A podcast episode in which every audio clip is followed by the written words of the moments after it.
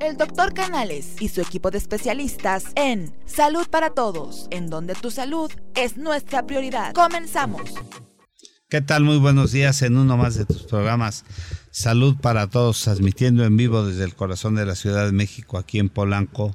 Te voy a dar las ligas para que nos puedas escuchar. Escúchanos por Facebook Live, escúchanos por YouTube, por Instagram, también escúchanos en Twitter también nos puedes escuchar por Spotify, el teléfono en cabina, teléfono 52 79 22 62.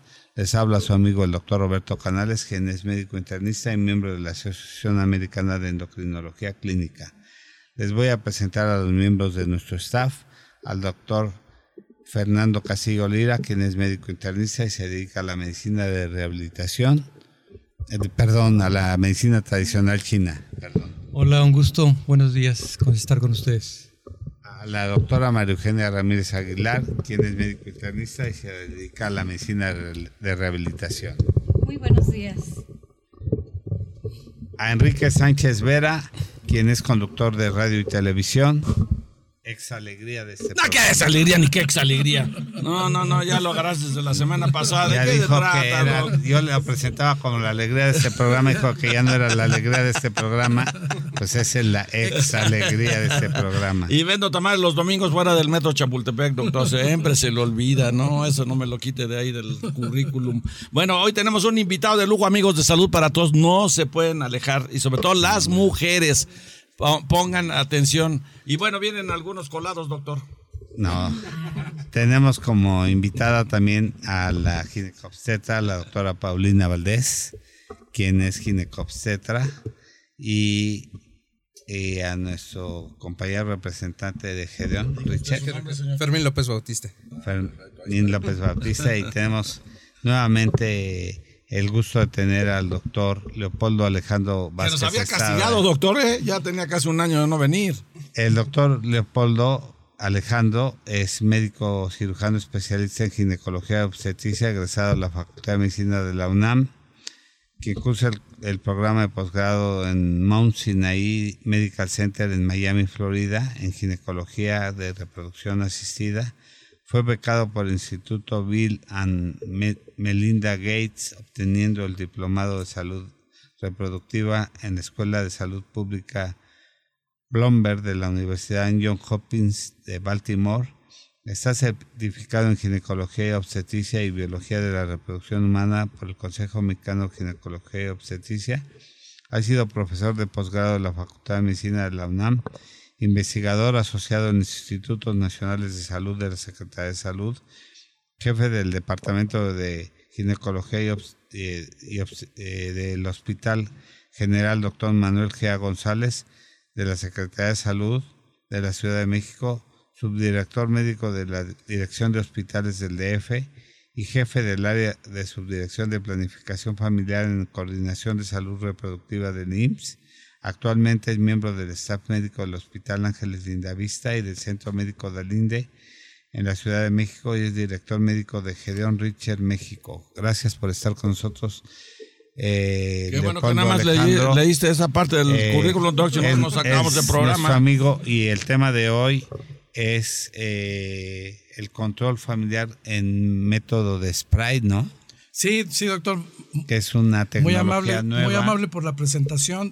Como dice Sánchez Vera, más que la largueza del currículum es eh, ya la vida. La vida, eh, la experiencia, doc. Exactamente. el talento. Ojalá que haya quedado algo de experiencia. Bueno, el tema del día de hoy es muy importante para mí como ginecólogo y lógicamente para todas nuestras pacientes a las que tenemos el gusto de atender cotidianamente. Y este, en realidad es una forma que tenemos actualmente novedosa para tratar la sintomatología asociada al estado posmenopáusico. Como todos sabemos, desafortunadamente no hay ninguna mujer arriba de 50 años y que actualmente la esperanza de vida de la mujer mexicana ronda casi ya los 80 años. Quiere decir que prácticamente la tercera parte de la vida de la mujer va a pasar en la etapa de la posmenopausia. ¿Qué es la menopausia? Pues la menopausia es eh, cuando eh, se acaba la vida reproductiva. Desafortunadamente el ovario, que es el órgano reproductor de la mujer, es un órgano eh, que dura unos cuantos años. empieza a funcionar a partir de los 11, más o menos, que es cuando tiene lugar la menstruación, y culmina alrededor de los 50 en México. En algunas otras latitudes, como en Estados Unidos de Norteamérica, perdón, la menopausia llega eh, posteriormente. Esto tiene algunas implicaciones desde el punto de vista de patología, pero en términos generales, eh, la posmenopausia se caracteriza porque ante la falta de ese estímulo hormonal, la mujer empieza a tener reducción de su calidad de vida, sobre todo. Y todos conocemos, eh, nuestra mamá, por ejemplo, nuestra esposa actualmente, que empieza a tener algún tipo de trastornos. Estos trastornos eh, eh, son básicamente reconocidos por todos nosotros y por las mismas mujeres como bochornos, que son los golpes de calor. ¿No? Estos golpes de calor pueden estar presentes en prácticamente 7 de cada 10 mujeres que llegan a la posmenopausia. Hay algunas muy afortunadas, que es alrededor del 30% de mujeres que están cursando por esa etapa, en que no tienen sintomatología y hay que dejarlas tranquilas. Afortunadísimas. Afortunadísimas, ellas y nosotros. Ah, sí, sí, sí, sí. Porque, Porque se ponen verdes a cada rato. imagínense ustedes tener este tipo de molestias a lo largo del día, que se pueden presentar en forma eh, muy constante y que incluso durante la noche, que son mucho más intensas esta, esta situación, pues no las deja dormir. Entonces, tienen insomnio inicial, no pueden dormir y se despiertan en el transcurso de la noche. Imagínense cómo amanecen. Entonces, cuando nosotros llegamos y le pedimos a nuestra esposa nuestro desayuno, nos mandan con dos yemitas y un juguito, ¿no es cierto, mi querido Sánchez? Exactamente. en ayuno, prácticamente. Entonces, pues eh, eh, empieza a haber incluso desequilibrio en, las interacciones eh, de relación familiar, ¿no? Los hijos que, dicen, ay mamá, ya estás menopáusica, como algo peyorativo, ¿no? Y esto pues lógicamente... Es bullying eso, doctor. Es bullying, es bullying, Entonces, eh, nosotros tenemos que comprender que eh, ponernos en el lugar de, nuestras mujeres y tratar de comprender ese, tipo de molestia. Entonces, desde hace eh, ya muchos años, el siglo pasado, en los años 40 más o menos, se empezó a promocionar dentro del gremio médico la posibilidad de dar una terapia de reemplazo. Es decir, que si esta sintomatología y todos los cambios asociados, que no hemos hablado de ello, eh, a, esta pérdida hormonal, pudiese ser sustituida administrando hormonas. Entonces ahí nace la terapia de reemplazo hormonal. Y durante eh, muchos años lo, empleamos. Eh, sin embargo, y como comentábamos hace un momento con la doctora, la terapia hormonal no está exenta de riesgos. Eh, el primer riesgo que tenemos es que cuando la mujer conserva su útero, cuando sobrevive a las manos del ginecólogo y no le quitamos su matriz y llega con su, útero intacto a la posmenopausia y recibe terapia estrogénica con la hormona esencial del ovario, que es la que quita el bochorno, de hecho, este, puede desarrollar problemas de crecimiento del tejido endometrial, del tejido que crece dentro del útero y que se pierde constantemente con la menstruación. Debido a ello, eh, eh, después eh, conocimos que hay que agregar una segunda hormona para evitar este tipo de problemas y de esta forma hacemos la terapia de reemplazo hormonal mucho más segura. Entonces, ese sería el primer mensaje.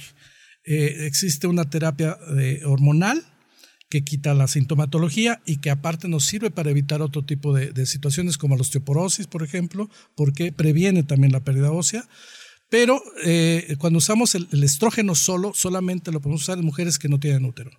mujeres con útero tendremos siempre que agregar un progestágeno, una, progestina, que es la que es responsable de que ese endometrio no crezca y no, no nos dé ningún problema. Eh, después, a lo largo del tiempo, eh, se descubrió, lógicamente, y hay una historia muy interesante, si, las, si quieren se las cuento muy rápidamente. Rápido, doctor, este, sin problema. Eh, así me pasaron a mí la leyenda, no sé si es un mito urbano, pero cuentan que era, era, una deportista de alto rendimiento, de origen escandinavo, hacía carrera de fondo, maratón, etcétera y estaba entrenando para los Juegos Olímpicos de los del 70 y tanto, 74, 76. Y corriendo en campo traviesa, de repente eh, se rompió la cadera.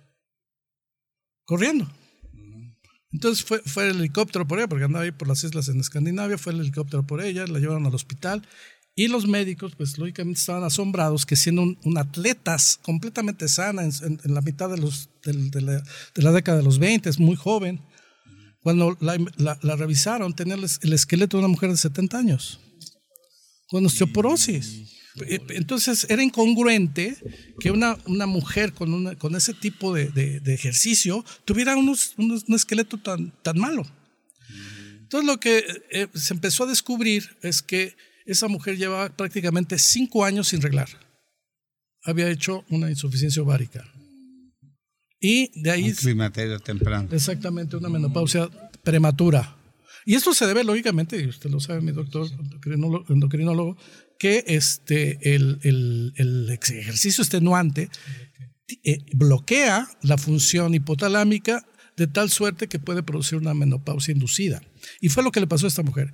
Y de ahí, eh, pues por serendipia, como toda en la ciencia, se descubrió que el estrógeno es parte esencial para que exista una salud ósea adecuada. Entonces, actualmente sabemos que en el momento en que la mujer llega a la menopausia, también empieza a perder hueso empieza a perder hueso, eh, pasa por un periodo de osteopenia y después, más adelante, a partir de los 60, 65 años, ya empieza a tener problemas de osteoporosis. ¿Cómo podemos prevenir eso? También dando una terapia eh, que actualmente no solamente está reservada a la terapia hormonal, ya hay otro tipo de compuestos, de hecho compuestos que, biotecnológicos muy, muy, muy, muy interesantes, pero que este, lógicamente tenemos ya recursos para evitar esta situación. Entonces, eh, desde hace algunos años, en el 2002 precisamente, se trató de investigar cuál era el riesgo-beneficio de la terapia hormonal para la, para la mujer. Actualmente, y nosotros lo sabemos cuando hablamos con nuestras pacientes, oye, te voy a dar hormonas. No, no quiero tomar hormonas, porque las hormonas son peligrosas, son dañinas y hacen más mal que bien. Entonces, precisamente para tratar de resolver esa situación, se hizo un estudio a gran escala en el dos, mm, mm, empezó en 1998 por los Institutos Nacionales de Salud en los Estados Unidos de Norteamérica, que involucraron más de 23 mil mujeres, a las cuales se les observó durante un periodo de hasta de 7 años, que, en las cuales recibían terapia hormonal, mujeres que no recibían terapia hormonal, y una terapia hormonal específicamente con estrógenos conjugados. Los estrógenos conjugados que en ese momento se empleaban eh, se obtenían de orina de yeguas embarazadas. Dice, son los estrógenos equinos conjugados. Fíjate qué interesante. Qué interesante está eso. ¿eh? Las pobres mujeres empezaron a relinchar de repente. pero, no, no es cierto. Disculpen es broma, es, broma. Es broma, pero sí. y el Fer ya le trae la broma también. Sí, decía, decía el esposo, ya te solté la rienda. Ya te solté la rienda. Entonces, esto, en ese, en ese estudio se trató precisamente de, de dar respuesta a este tipo de interrogantes que teníamos.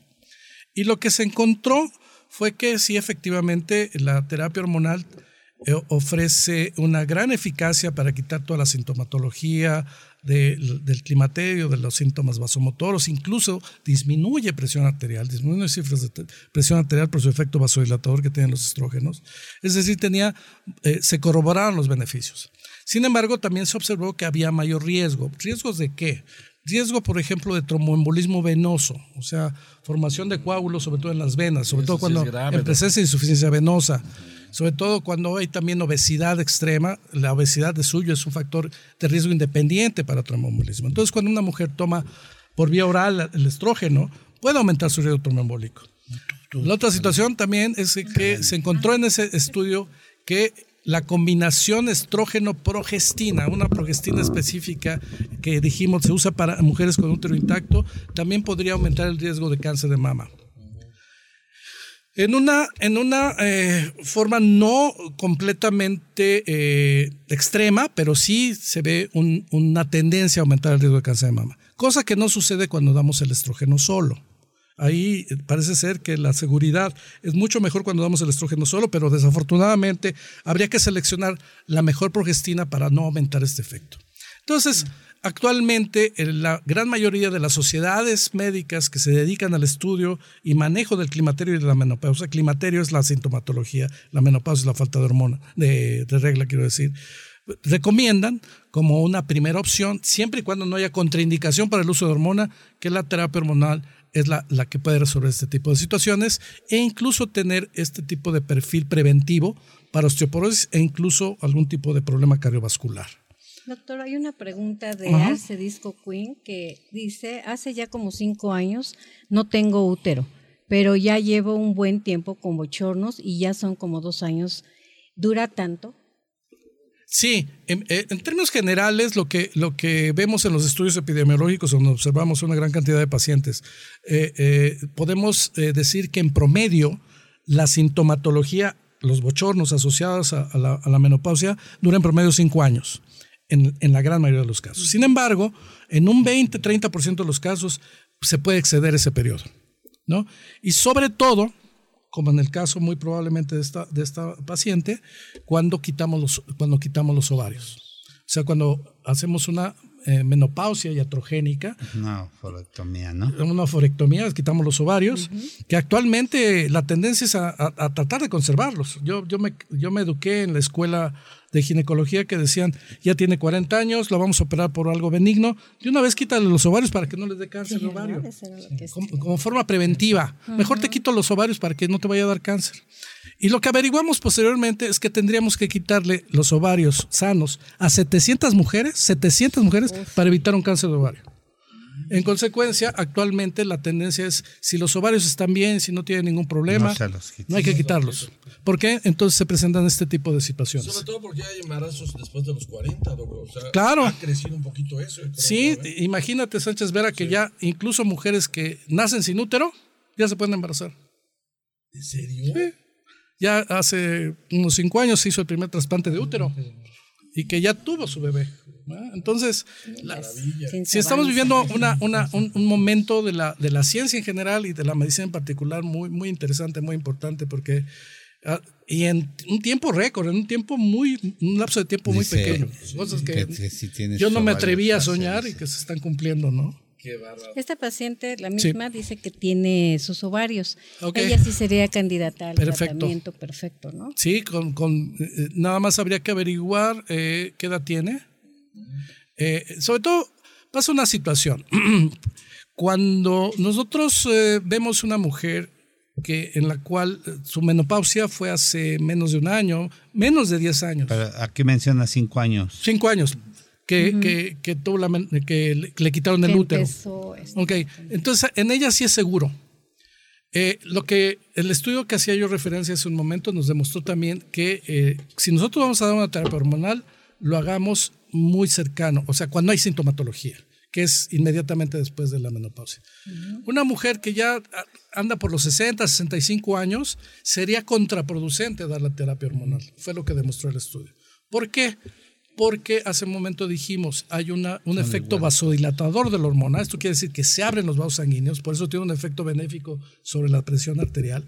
Pero en este tipo de mujeres ya después de los 60, 65 años ya existe lo que denominamos enfermedad tiene aterosclerosa. 52 años. Ella, ella, por eso decía yo, ella no tiene ningún problema.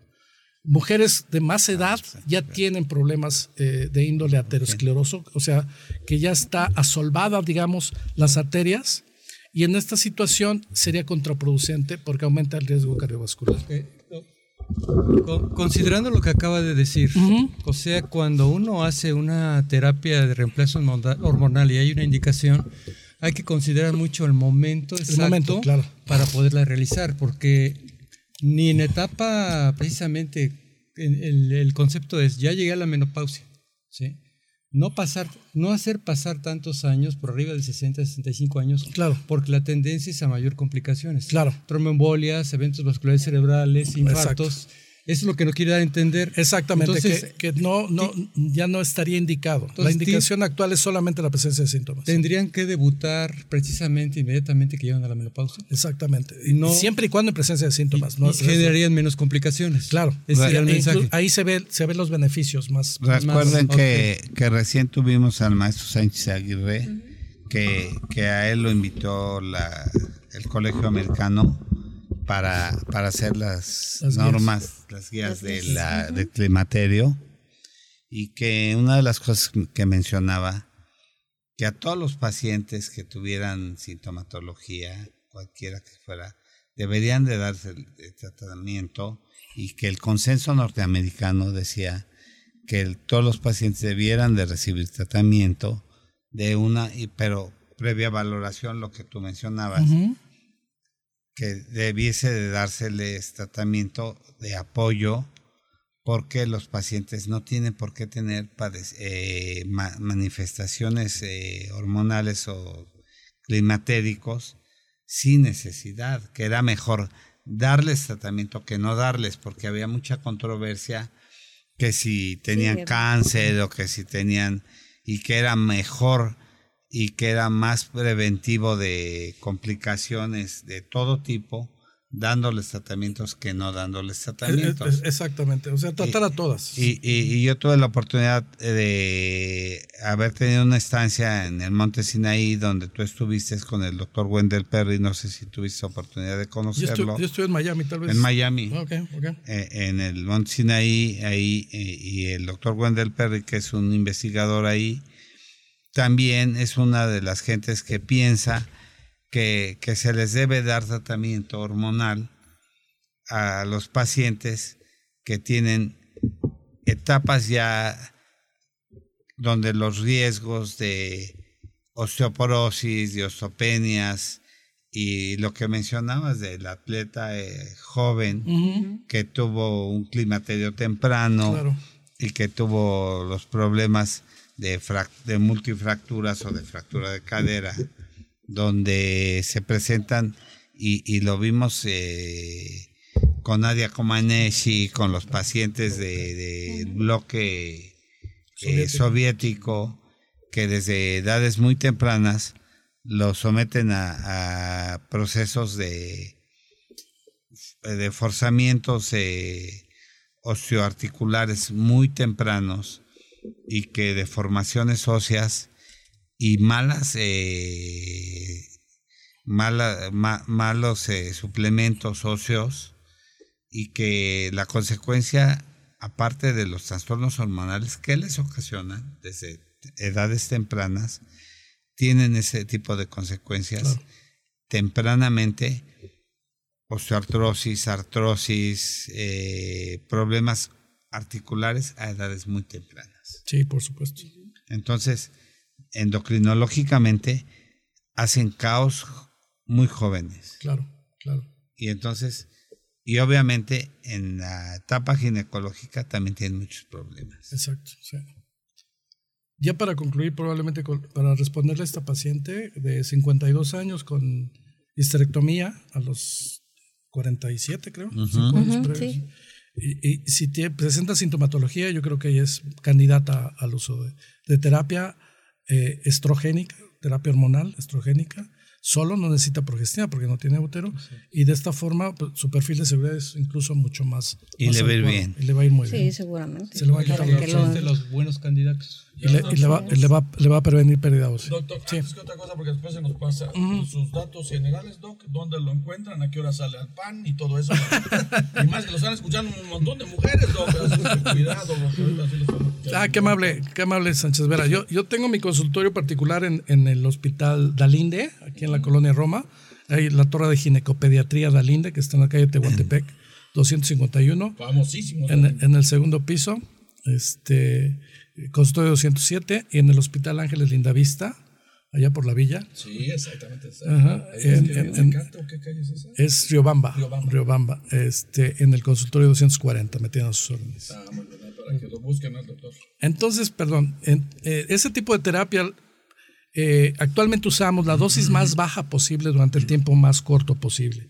Eh, a eso nos referíamos en cuanto tiene la sintomatología, debería de recibir la terapia, lo que comentó el doctor Canales, y de esta forma pues vamos a tener una mejor calidad de vida, no solamente la mujer, sino su entorno familiar, como ya lo, ya lo hemos comentado, va, va, va a mejorar eh, considerablemente, va a prevenir pérdida ósea, va a prevenir depósito de, de ateroma, o sea, de grasa dentro de sus arterias, va a mejorar la hipertensión.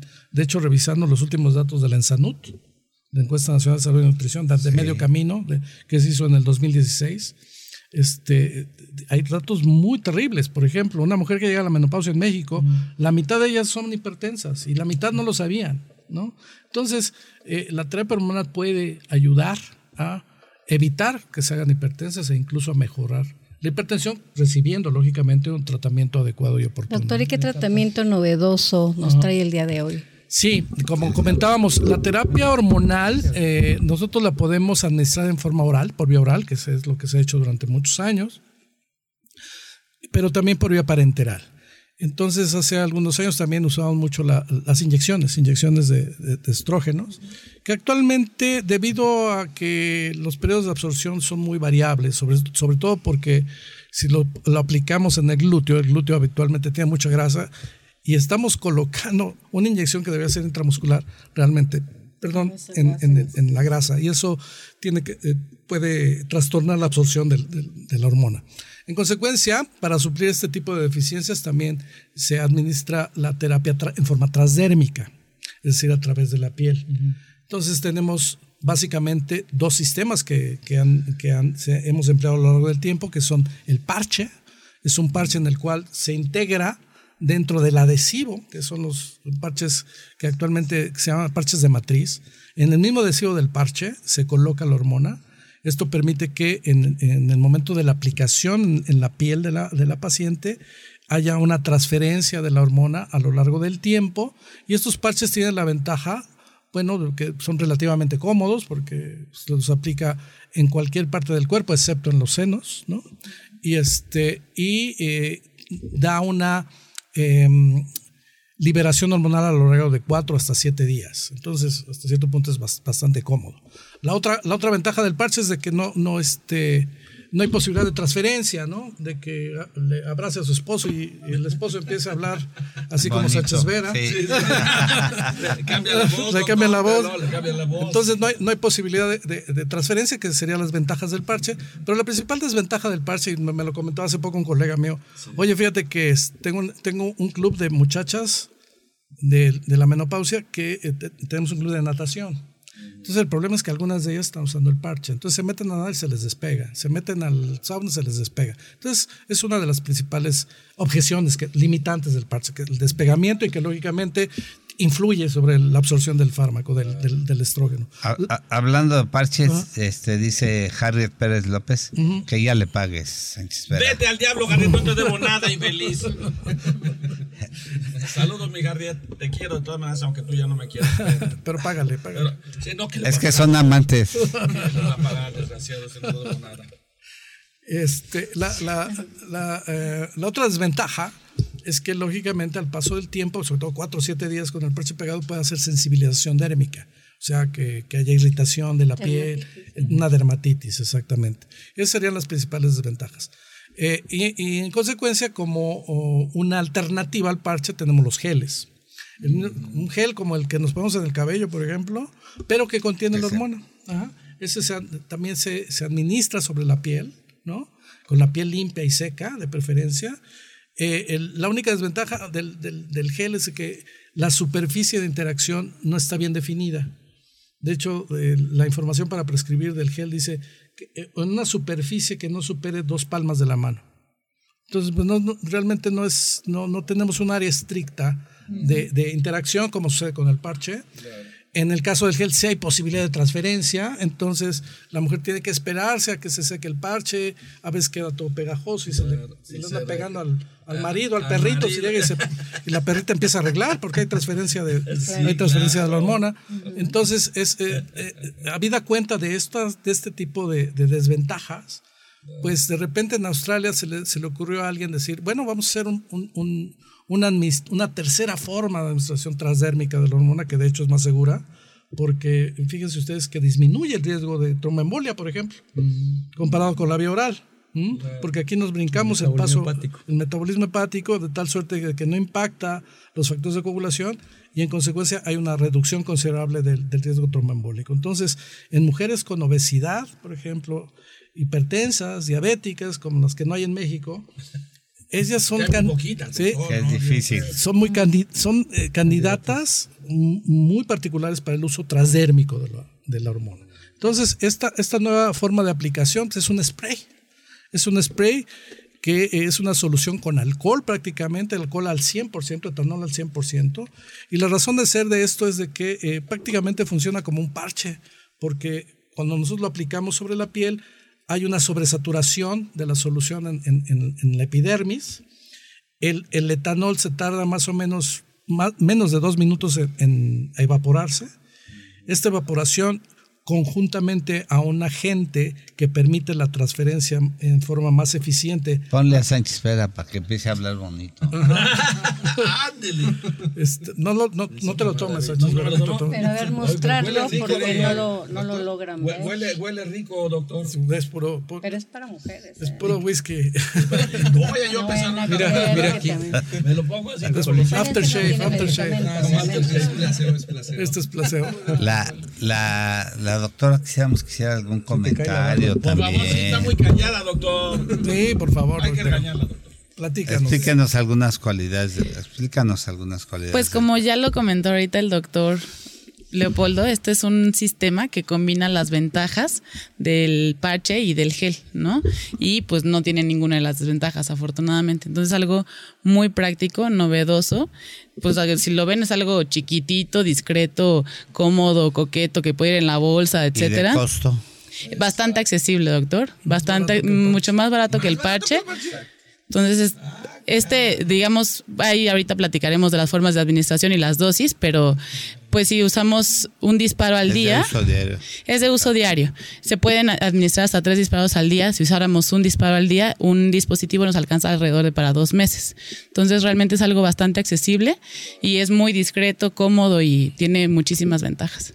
Órale, Sánchez Vera, te vas a poder estar dando tus aplicaciones diarias. Ya, ya, ya me estoy sintiendo. Ya se quiere poder este. Ya me lo quiero poner como aftershave. No, no, perfume porque huele tan rico además. Además tiene un aroma muy agradable. Sí, la recomendación es iniciar con una aplicación. Una aplicación es muy similar a, un, a un parche. Menos que un comprimido, ¿eh? Es casi la mitad de una tableta de, de, estradiol por el tipo de, de farmacocinética que tiene. Pero en fin, eh, la dosis más pequeña, que es dosis muy baja, es un solo disparo. Y eh, eh, recuerden que hace un momento comentamos la dosis mínima durante el tiempo más corto posible. Entonces, iniciar con una que probablemente la mitad de las mujeres no sea necesario aumentarla. dos disparos sería ya prácticamente una tabletita, casi le está pegando una tabletita, y este es suficiente para controlar la sintomatología en yo creo que en el 80% de las mujeres. Y ya el 20% restante podría requerir de una, de una dosis mayor, un tercer disparo. Y en este sentido, pues este, este eh, dispositivo tiene esta, este tipo de ventaja de flexibilidad. ¿no? Entonces empiezo con uno, si no me va bien, me sigo a dos o hasta tres. En cambio, con el parche, pues me tengo que esperar hasta que, o ponerme otro parche. Hay muchos colegas que bueno, no, no colegas, sino algunas pacientes que, como usted lo dice, está caro el parche, ¿qué tal si me pongo la mitad de uno? Ah, sí, y lo hacen, ¿eh? lo hacen. Lo hacen. Entonces me pongo la, mitad para ver cómo me va y luego me pongo la otra mitad. Entonces no, no es adecuado. No es adecuado porque. Ah, ahorita, doctor, están hablando de las concentraciones. Claro que cada vía es diferente. En este caso, la, por la piel se, subdérmica eh, se absorbe es muy diferente, muy distinto, pero aquí cabe señalar lo siguiente, ¿qué pasaría en un momento determinado si algún paciente varía los horarios de aplicación o si lo olvida aplicarla un día? ¿Qué tanto puede afectar? Sí. Eh, ¿O qué efectos tiene? Esto, esto tendría eh, algún tipo de, situación, sobre todo en la primera semana de, aplicación, porque hay una situación que se conoce como equilibrio farmacocinético. Rápidamente lo explico. Eh, después de siete días ya se alcanzan dosis suficientes en las cuales ya no va a haber disminución de la dosis. Picos y valles. exactamente. Usted me quitó la Lo que es saber tanto. Caray. picos, y picos y valles de la concentración de sangre. Entonces aquí ya no. El hecho de que hubiera un valle, por ejemplo, que se reduciera, se redujera, quiero decir, la, la, la, la concentración terapéutica, pues implicaría que retornaran los bochornos. Entonces, a partir de, los siete días de la aplicación, esto es cada vez menos frecuente y ya se mantiene una dosis muy, muy estable que impide que la mujer pudiese tener algún tipo de regreso de la sintomatología. Pero, a ver, aquí no, no varía el número de disparos por lo que está. En una semana hay saturación de la molécula. Pero me refiero a esto, los olvidos. un día, los olvidos un día. después, después del, del, séptimo día. Del séptimo día ya no. Esto sí podría afectar. Que debe de evitarlo, ¿no? Que sea acumulativo. No, no hay ningún problema que sea acumulativo. No, no. Lo, único ¿Se observe la, la cantidad adecuada? Evidentemente, eh, conforme aumentamos la dosis, la concentración sérica aumenta también. Sí. Y, a eso me refiero en cuanto a la, al índice terapéutico, ¿no? o sea, la, la respuesta, la eficacia terapéutica. Esto que usted señala en cuanto a que se me olvidó ponérmelo hoy y estoy en los primeros siete o primeros dos semanas de tratamiento, es probable que regrese la sintomatología, pero más nada, no más nada, no tendría ningún problema. Eh, la, la, la, situación en relación a, a, qué, con qué dosis empiezo, ya lo comentábamos, sería la dosis más pequeña y conforme, eh, eh, y es la ventaja, es la flexibilidad de dosis lo que tiene esto. Porque cuando se pone el parche, pues es, la dosis única y esa ya no se puede variar. Y no es recomendable andar partiendo el parchecito en, en cuatro ponerse la misma y va también en función de, de la masa corporal claro por supuesto por supuesto. Y de la sintomatología que tiene no la sí. otras personas son diferentes claro. en algunas les aplicará bien en otras sí lo que lo que quería lo que quería comentar es que la ventaja de la vía transdérmica es que eh, comparativamente con la vía oral es que permite que el, el compuesto el estrógeno que es el que es le llamamos biológicamente activo el que cumple la función pasa como tal cuando lo administramos por boca, sufre el metabolismo hepático y se transforma a estrona, que es un estrógeno, pero que es menos activo. ¿no? Entonces, eh, la ventaja de este es que necesitamos menos dosis todavía. O sea, con una dosis pequeña es suficiente para tener eh, eficacia terapéutica. O sea, pero entonces no hay relación con el índice de masa corporal. Sí, claro, claro, por supuesto. Por la concentración que se requiere. ¿Sí? Ahí cómo saber, entonces, si entre mayor índice de masa corporal o, Entre más acumulación. Sí, este, porque ya ve, doctor, que hay una índice de masa corporal precisamente para indicar hormonales. En este caso, creo entender que puede ser variable por las opciones que nos da el, vehículo. Aquí la ventaja, ¿Cómo funcionaría ahí? La ventaja de, de, la administración transdérmica, no solamente con este spray, sino con todas las vías de presentación transdérmica, es que la podemos usar incluso en mujeres con obesidad. ¿Por qué? Porque ellas tienen mayor riesgo, por ejemplo, de tromboembolismo venoso, porque es un factor de riesgo independiente. Entonces, a ellas les va mejor. De hecho, la guía de práctica clínica de, para el manejo de la menopausia lo señala. Esta, eh, mujeres con hipertrigliceridemia, por ejemplo, que es un rasgo muy puntual de las diabéticas, este, ellas les va muy bien porque no, no aumenta los triglicéridos. E, entonces, regresando a su pregunta, eh, la, la, idea de iniciar con la dosis baja, incluso en una gordita, es de que eh, la eficacia terapéutica nos, nos los va a dar la respuesta en cuanto a la sintomatología vasomotora. Entonces, como hace, hace, un, hace un momento lo, lo, comentaba, independientemente de eh, la concentración que se logre, eh, la respuesta en cuanto a sintomatología vasomotora puede responder con una dosis muy pequeña. Esto hace más seguro, más segura la, la, la, la administración transdérmica. Lógicamente yo me atrevería, porque es lo que yo estoy viendo, la mayor parte de, mis pacientes, que son todavía pocas porque es nuevo el compuesto, que estoy empleando este producto, les va muy bien con dos. Con dos, este, que, que, que, habitualmente tienen sobrepeso, ninguna tengo ahorita con obesidad, pero la mayor parte tienen sobrepeso, y con dos aplicaciones están completamente asintomáticas y de hecho ya le estoy protegiendo hueso con dos aplicaciones, que sería una de las, de, las ventajas accesorias al uso de la terapia. Doctor, preguntan que este, si nada más es para quitar bochornos, pero obviamente como terapia de reemplazo hormonal, pues no nada más va específicamente para ese síntoma, claro. ¿no? sino que para todos los que conlleva la menopausia. Sí, por supuesto. Eh, el, la situación es de que, eh, ¿qué son los bochornos? los bochornos eh, eh, se supone que todavía no conocemos con exactitud cuál es la fisiopatogenia o, la causa del bochorno, pero se supone que es un desequilibrio del centro termorregulador. ¿no? Por ejemplo, aquí Sánchez Vera y yo estamos muriéndonos de calor, estamos aquí en el calor humano, tenemos bochorno, porque está activado nuestro centro termorregulador, entonces lo que ¿qué hace nuestro centro termorregulador empieza a sudar, disipa ese calor, ¿no? Eh, lo, que, lo que pasa en la menopausia es que se desconchinfla este centro, de, válgame la expresión, este centro termorregulador. Entonces, sin, eh, nosotros estamos muriendo de frío y nuestra pobre mujer se está muriendo de calor. Entonces, y es porque está. Eh, está mal el termostato. me quitaste la palabra. Sí, sí, está mal. Está mal el termostato. Atrofiado. Entonces, cuando, nos, cuando esto esto que, que estoy hablando. Sánchez, ¿verdad? lo, lo, podemos quitar con el estrógeno, con la hormona, porque automáticamente aumenta la síntesis de serotonina o la recaptura de serotonina la inhibe y eh, nuevamente se equilibra el centro termorregulador. Pero esto lo podemos usar con otras cosas, ¿no? De hecho, hay inhibidores selectivos de la recaptura de serotonina, etcétera. Hay alternativas para el manejo, ¿no? Para el bochorno. Lo que no tienen esas alternativas es que el estrógeno también tiene receptores a muchos niveles. Sobre todo a hueso, que es lo que, lo que, lo que estábamos hablando. Entonces, cuando llega nuestra paciente, eh, eh, ya casi llegando a la menopausia, y me dice, oye, yo no quiero que me dé osteoporosis, ¿qué es lo que tengo que hacer? ¿No? Pues tráeme a tus hijas adolescentes para que alcancen un nivel óseo óptimo y que se tarden más tiempo en que les te- tengan problemas en este momento. Tú No, ya, ya- estás muy tarde, ¿no? Esto, esto ya es prevención preprimaria, Pues ¿no? sí. Desde que están en la panza de la mujer. Lo que, lo que me llamó la atención, fíjense ustedes, que a pesar de que vivimos en un país tropical, que tenemos sol 365 días al año, tenemos un problema de, de deficiencias de vitamina D. ¿De ¿Eh?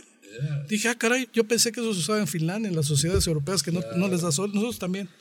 Entonces esto hay que, hay que puntualizarlo, hay que eh, nuevamente regresar a nuestros orígenes. La, No, nutrición es súper no, importante. también las carencias nutricionales son pésimas. ¿eh? Exactamente. Todo carece de minerales y hoy en día, por mucho que son Todo funcionales, se carece de muchas vitaminas y minerales. Claro. Y además es la ves- realidad, ¿eh? No es, Ves es que los resortivos traen 5.600 unidades de vitamina D porque sabemos que solo el 1% de ella se, se Se, absorbe. se absorbe, claro.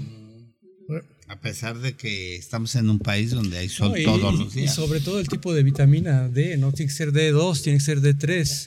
Entonces antes nos dábamos a 200, 400, 800 No nos unidades, servía ahora de son nada. hasta mínimo 1400. No, Sí, pero es la- 1200. ya ves que Bueno, el- el producto que- que 5.600 unidades. que están acompañados. Pero- individual a veces es hay que elevar la dosis. Claro, Sí. claro, de acuerdo completamente. De Oiga, hecho, la vitamina D2 también Sí. Le ayuda mucho al hueso. Exacto. Doctor, una, una pregunta. Quiero entenderlo de esta manera. ¿Este nuevo producto es exclusivo para pacientes o candidatas sin útero? El- la presentación sí, la presentación sí, porque esto solamente contiene estrógeno. Nada más. Esto no quiere decir que las mujeres con útero no deben de emplearlo. Lo que debemos de hacer en las mujeres con útero es asociar el tratamiento con, con un progestágeno. con progesterona. Progestágeno. Actualmente la misma progesterona que, que produce el cuerpo de la mujer ya la podemos emplear también. La podemos emplear por vía oral, la podemos emplear por vía eh, vaginal también, porque actuamos mucho más cerca de donde tenemos que proteger el endometrio. Entonces no hay ningún, Entonces hay hay ningún problema, nada más hay que asociar una progesterona, una progesterona. Sí, y actualmente estamos, estamos empleando un, eh, una forma química de, la misma progesterona natural, que es la de hidrogesterona, que de hecho es más potente que progesterona y parece ser que eh, en, en ese sentido tiene un papel mucho más favorecedor para evitar este tipo de problemas. Entonces solamente hay que asociar esto y, eh, y de esta forma también las mujeres con útero pueden emplear el- esta, esta alternativa terapéutica. ¿Cuánto tiempo? Exacto. ¿Cuánto el, el tiempo que, el tiempo que sea necesario, o sea, el tiempo que la mujer eh, eh, lo requiera en cuanto a sintomatología. Y hace un momento comentábamos, habitualmente la sintomatología en el, más de la mitad de los casos dura cinco años. Hay algunas que puede durar más de eso, podrían seguir empleándola. Entonces, hace rato decíamos, una mujer de 65 años, si ella lo empezó a usar a los 50, ¿puede seguirlo usando? Sí, porque lo inició muy tempranamente, todavía ya no tenía el daño hecho. Una mujer que va a iniciar a- la terapia hormonal a los 65 años tal vez no sea una buena idea. Exacto, Porque- por las complicaciones. Por las riesgos. complicaciones, exactamente. Ese, ese Ya sería el mensaje. Ya no es, ya no A- es- Arce Disco Queen hace muchas preguntas, entonces le sugiero, no, no, le sugiero que pague su consulta y pida una cita con el doctor. Doctor, Sí. Vuelva a repetir si está Eh, sí, y que pida una cita con el doctor porque Claro. si no el programa va a ser responderle todas sus preguntas. Sí, sí. Otra vez, doctor. Con mucho gusto, les doy el teléfono del consultorio, es 52 64 70 48. Es en la Torre Dalinde de Ginecopediatría, Tehuantepec 251, co- eh, consultorio 207. Y, y, y lo que era tu chico se dañó, ¿verdad? Con el temblor. Eh, dice el dueño que no.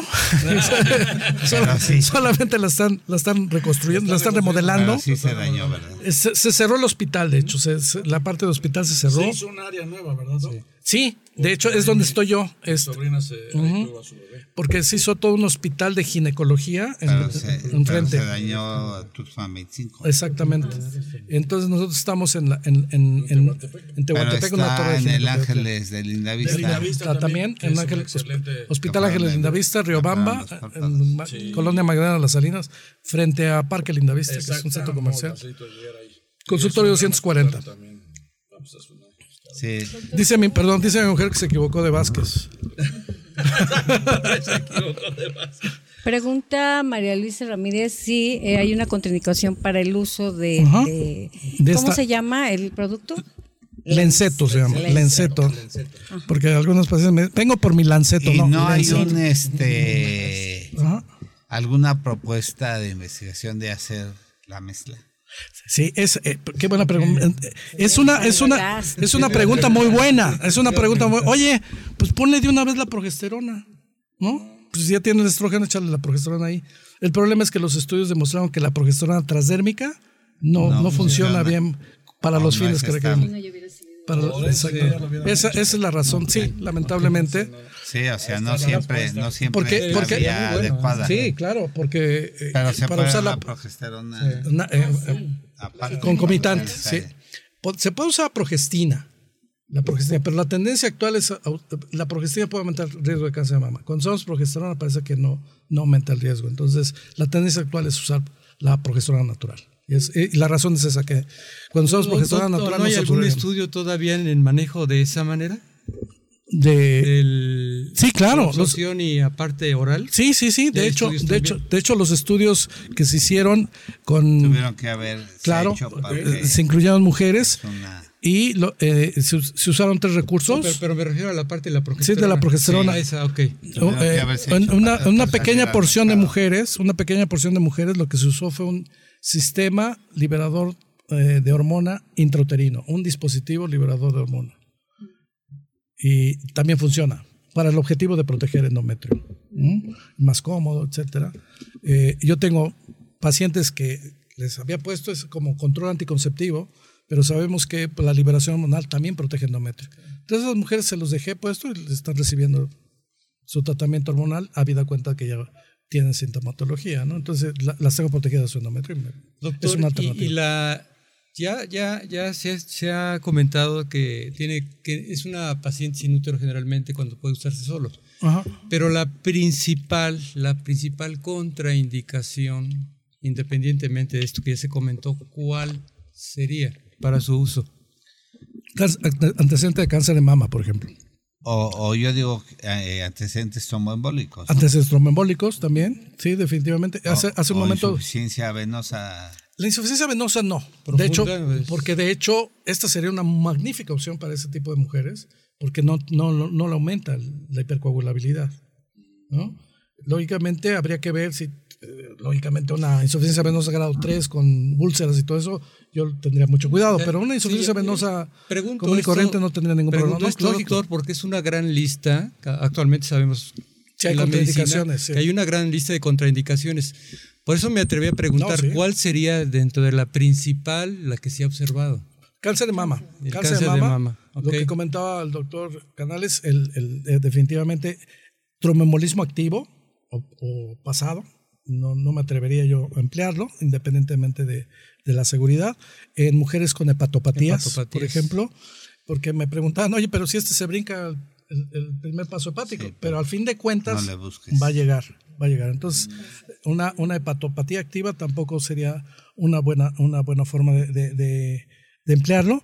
Este, Con elevación de enzimas. mujeres ¿no? con, con infarto miocardio, con stroke, con antecedentes- Con coágulos. Eh, Antecedentes con cálculos biliares también. También, también. Aunque esta forma transdérmica también se ha demostrado que disminuye el riesgo de tener patología litiásica biliar. Porque ya ve, doctor, antes en los primeros estudios salía que cuando se trataba a un paciente, los primeros estudios, eh, con puro es- es- estrógeno. ¿no? Había la tendencia a una gran elevación de triglicéridos hepáticos. Claro, sí. Entonces, este, por eso era la pregunta también. Sí, Sobre todo, Nico, ahí ve que hoy en día el mexicano estamos despuntando de 7, 8 de cada 10 a hígado graso, ya sintomáticos, como sintomáticos. Y estamos. Sí. Entonces, por eso hay que investigar si hay hígado graso previamente, porque hay mucho hígado graso actualmente. Es una buena pregunta. Yo creo que eh, hay mucha discusión en cuanto a hígado graso. Yo tengo hígado graso, o sea, Sán- Sán- Sánchez Vera y yo somos... No, yo no tengo. No, sí. no, no, a mí no me metas Sí, Sánchez, ¿verdad? Soy muy sano. Que de, que de Ah, hecho... es por alcohol. del- Pero yo lo bebo ya. Es por alcohol. 20 años. Que de hecho, que de, que hecho que es, es, una, es, un, es, un, es un problema de sobrealimentación, Sí. ¿no? Más que de, de lo que nos gusta a Sánchez Vera y a mí-. Pero este, eh, las situaciones, mientras no haya insuficiencia venosa, o sea, con un perfil hepático normal, a pesar de que haya datos ultrasonográficos o imagenológicos, no tendría Eh, eh, ningún problema. Entonces, para. y la hipertrigliceridemia Sí. con este no, no se altera. O sea, que afi- afianzar esto. Ajá. Este es un producto que da mucho, da mucho realmente para usarlo, pero no es por recomendación de una paciente a otra, sino tiene, tiene que, que ir, acudir claro. con un profesional de la salud, en este caso doctor Usted, doctor, Vázquez, la doctora. A ver, la doctora que explica. para descartar precisamente quiénes son los que ¿Dónde tienes tu consultorio, Pau? Exacto. Eh, yo estoy en el Hospital Médica Sur, en la Torre 2, consultorio 203. Y se llama doctora. Yo soy Paulina Valdés Aguerrevere. Aguerrevere, como ACRG. ACRG. Pero, pero estás también con el doctor en... en- Sí, el doctor Leopoldo y yo trabajamos juntos en Gedeon Richter. Ah, ok. Es una casa farmacéutica. Y hacemos todo, todo este tipo de revisión de los estudios, de investigación, los estudios que... Pe- Pero que cuando a contrataron a la doctora, ¿hicieron contratación o casting? Exacto. Hicieron casting, doctor. ¿Por qué crees que se quedó conmigo? Sí, sí, muy Gracias, guapa la doctor. doctora. Qué amable, doctor, gracias. Sí, este, me, me gustaría puntualizar una cosa. Si bien eh, eh, los bochornos es una sintomatología que es imputable a la falta de hormonas sexuales femeninas, también puede ser eh, manifestación de otro tipo de patologías y esto hay que ten- tenerlo en, en- en presente, porque a veces tenemos pacientes, oye, pues ya llevo tres aplicaciones de esto y no se me quitan los bochornos. Entonces siempre hay que sospechar que pudiese tener algún tipo de patología. Y la causa más importante, y aquí están mis colegas endocrinólogos, hip- hipotiroidismo. Entonces es sumamente frecuente en toda mujer arriba de 40 años que revisemos tiroides. Apenas, apenas me llegó una paciente Ah, de doctor. 42 años que no sabía y dije, ¿es hipotiroidismo? Claro. Así, nada más, Nada más de verla, Lenta. el ojo clínico. Más de ojo. Exactamente. Digo, tengo 42 años en la prostitución. no, no saber mover el abanico. Claro, claro, por supuesto. y, Doctora, y- ¿qué le podría y- y- recomendar? y ha hecho todo tipo de, de dietas, ejercicio, le ves la piel, todo eso. Y te- acuerdas cuando hicimos el, el programa de hipotiroidismo que está ligado a, a la depresión, van De la mano. íntimamente, sí. Ahora sí, lengua de la grande, mano, le dije, a ver, saca la lengua. Macroglosia, dice sí, roncan, eh, la piel turgente, se les eh, cae la- las ceja. partes externas de la ceja. O sea, están todas fregadas, doctor. Hicimos una descripción tan, tan Sí, puntual, tan, y tan entender interesante. Que en ese- entender que también el- la Entonces- gran cantidad de pacientes que cursan con depresión, el 40% cursa con problemas de hipotiroidismo. Eso hay que entenderlo también. Y el hipotiroidismo, nueve de cada paciente son mujeres. Es muy alto. No, y, y- y- y le comenté porque llegó con, le dije, mira, tu problema es tan controlable que con el medicamento que te voy a dar, que además es baratísimo, vas a bajar de peso, te vas a controlar, se te van a controlar porque hacen hiperlipidemias, hacen síndromes nefríticos, hacen crisis hipertensivas. Te vas a controlar tan rápido y tan pronto que en dos semanas que te voy a volver a ver, vas a venir completamente Renovada. renovada y te vas a sentir también, pero esto requiere constancia Claro. y requiere de una serie de manejos y estarte monitoreando y te ver magnífico. Afortunadamente. Y, y vas a ver que sin dieta ni nada, porque son de las gentes que es maestra, que se matan haciendo ejercicio, se mandan haciendo dietas y todo esto. Y su manejo es verdaderamente sencillo. ¿no? Entonces, le ir muy bien a la paciente con un buen manejo y con unas buenas dosificaciones y con una buena estandarización de levotiroxina en este caso, ¿no? Sí, perfecto, es lo que comentamos, ¿no? Siempre que tenga este tipo de... Y que además de que usan con Una amenorreas. buena valoración, claro. Y pues estoy menopáusica y no, trae otra cosa por ahí, ¿no? Sí, Doctora, ¿qué le que- puedes recomendar a todas las mujeres después de este programa que nos están haciendo tan sabroso? Pues que acudan con su ginecólogo a una asesoría. Ginecóloga. o ginecóloga. o bueno, ginecólogo ahora que estamos con lo del lenguaje incluyente.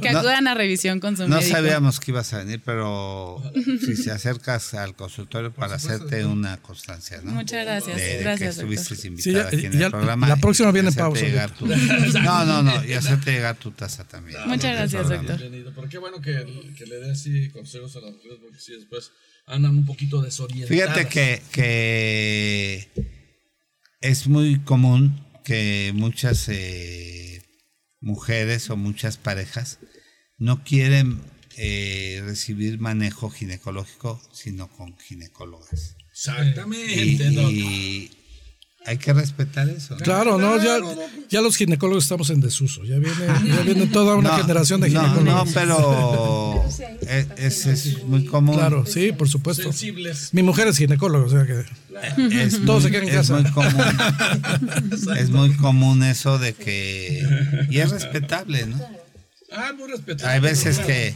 por los celos de, de- Del esposo, del esposo este Sánchez Vera no quería que, que, que viera a su mujer más que una ginecóloga pero le tocó eh, Gabriel. este Gabriel, Gabriel Rojas. Posero pues, entonces este no le quedó de otra porque no le cobra entonces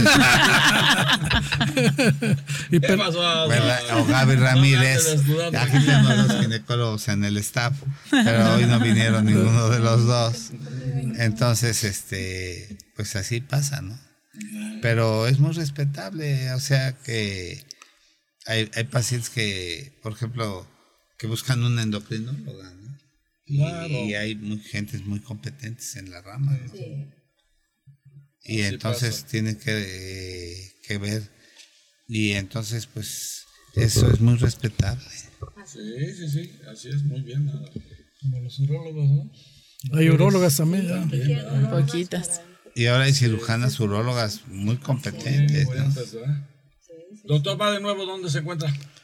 En hospital, en la Torre Médica Dalinde, en la colonia Roma, Tehuantepec 251, consultorio 207, 52 64 70 48, y en el hospital Ángeles Lindavista, frente a Parque Lindavista, es la calle de Riobamba, 459, colonia Magdalena de las Salinas, en el consultorio 240, estoy a sus órdenes. Ahí está. Ahí está, ni más ni menos. Doctor, este, ¿qué, qué nos, qué, les, qué les podría recomendar a las personas que nos escuchan? Sobre todo porque desafortunadamente en nuestro país, en la educación que tenemos, nos llega al final del camino y nunca piensan que van a llegar a la menopausia. Claro. Entonces, ¿cuál sería el mejor mensaje a ustedes dos? Les pediría. ¿Cuál sería el mejor mensaje para invitar a aquellas mujeres que el día de mañana van a llegar a la menopausia y tienen que empezar a valorar en función cómo se van a ver una vez que llegan a la menopausia? ¿Desde qué etapa es recomendable empezarse a preparar para la menopausia? Claro. En que no les llegue, que ya se les pase el tren. golpe. De sopetón. Y precisamente considerar este tipo de tratamientos a tiempo. Claro, tal vez. ¿En tal- qué momento? Tal- yo voy a exagerar un poco, ¿eh? O un demasiado. Está bien, está bien. Porque No este, yo podría decir que desde que están en el útero de sus mamás, ¿eh? Actualmente hay, un, hay conceptos muy, muy actualizados en relación a, a este tipo de, de- de supuestos que les llamamos programación fetal. Sabemos que el ambiente materno es sumamente importante para el desarrollo del ser humano. O sea, muchas de las enfermedades que padecemos en el futuro las adquirimos en el útero de, de la mamá. Lo que usted comentaba. Y la microbiota ahora que se Claro, exactamente. la- Ahí claro. viene todo. Sí, ahí viene todo. que los bichos que estaban en la vagina de mi mamá en el momento que, De veras, ¿eh? desde el nacimiento. Desde ese, desde ese momento. Entonces, Sí. desde ese momento nos podemos preparar. ¿Cómo? Pues Estamos. escogiendo a nuestras, pap- a nuestras mamás. Desafortunadamente no lo podemos hacer, pero las mamás sí pueden, eh, aquellas que están buscando embarazarse, que lo hagan en el momento más oportuno, en el momento óptimo, que se alimenten bien, que recuerden que eh, eh, eh, mucho del futuro de ese, de ese ser que está dentro de su pancita va a depender de la salud de ellas. Entonces, desde ese momento es una prevención, por eso decía yo, preprimaria. Y, no, y, luego ya en la infancia, pues la alimentación es básica. Yo creo que nos hacen falta más nu- nutriólogos que médicos, desde mi punto de vista. De- la nutrición es sumamente importante en los primeros años de vida. estos Y- tiempos, doctor. claro, Y supuesto. eso que es bien importante, Gracias todo por lo que mi está. nieta que, que sí. está haciendo la maestría de Exactamente. nutrición. Claro. Y gracias que yo voy a tener un varoncito, doctor, y no voy a tener todas estas broncas. Emiliano, tú no vas a sufrir de eso. Nada vas a sufrir. Bueno, ya nos vamos, doctor. Bueno, brevemente, se le preguntó esto también porque ahorita estamos viendo a las chicas que están despuntando en menopausia antes de los 40 años por tanto tabaco. Por eso era mi, mi pregunta y que, ese tipo de recomendación. Claro. Porque tiene que ser desde antes. Sí, por supuesto. Entonces, a- a- hay que olvidarse del tabaco. Nos está pidiendo la producción. que- Ya nos, ya nos vamos ahí, gracias, muchas gracias, este, Jesús, al doctor Leopoldo Vázquez, a todo el equipo, A la doctora. a la doctora también, que por favor ya está en el ABC, doctor. Sí. No, el ángel Digo, me- Médica eh, Médica Sur. Sur, perdón, que ABC. Ya estoy ya cambiando la de hospital. Entonces, este, les agradecemos mucho la presencia aquí en Salud para Todos y nos escuchamos la próxima semana con otro tema muy interesante. Hoy las mujeres estuvieron súper agradecidas y, y qué bueno que vino el doctor Leopoldo Vázquez, que es una eminencia. Gracias. Y que nada más leímos la mitad de su currículo a la mitad, al principio del programa, porque si no, nos lo echamos todo. Gracias, eh, hasta luego y nos vemos la próxima día semana. Excelente día. semana. Saquen el paraguas porque va a llover. Gracias. Nos vemos hasta la próxima Gracias, semana. gracias, Ay, gracias Jesús. Gracias, Jesús. Hasta la próxima.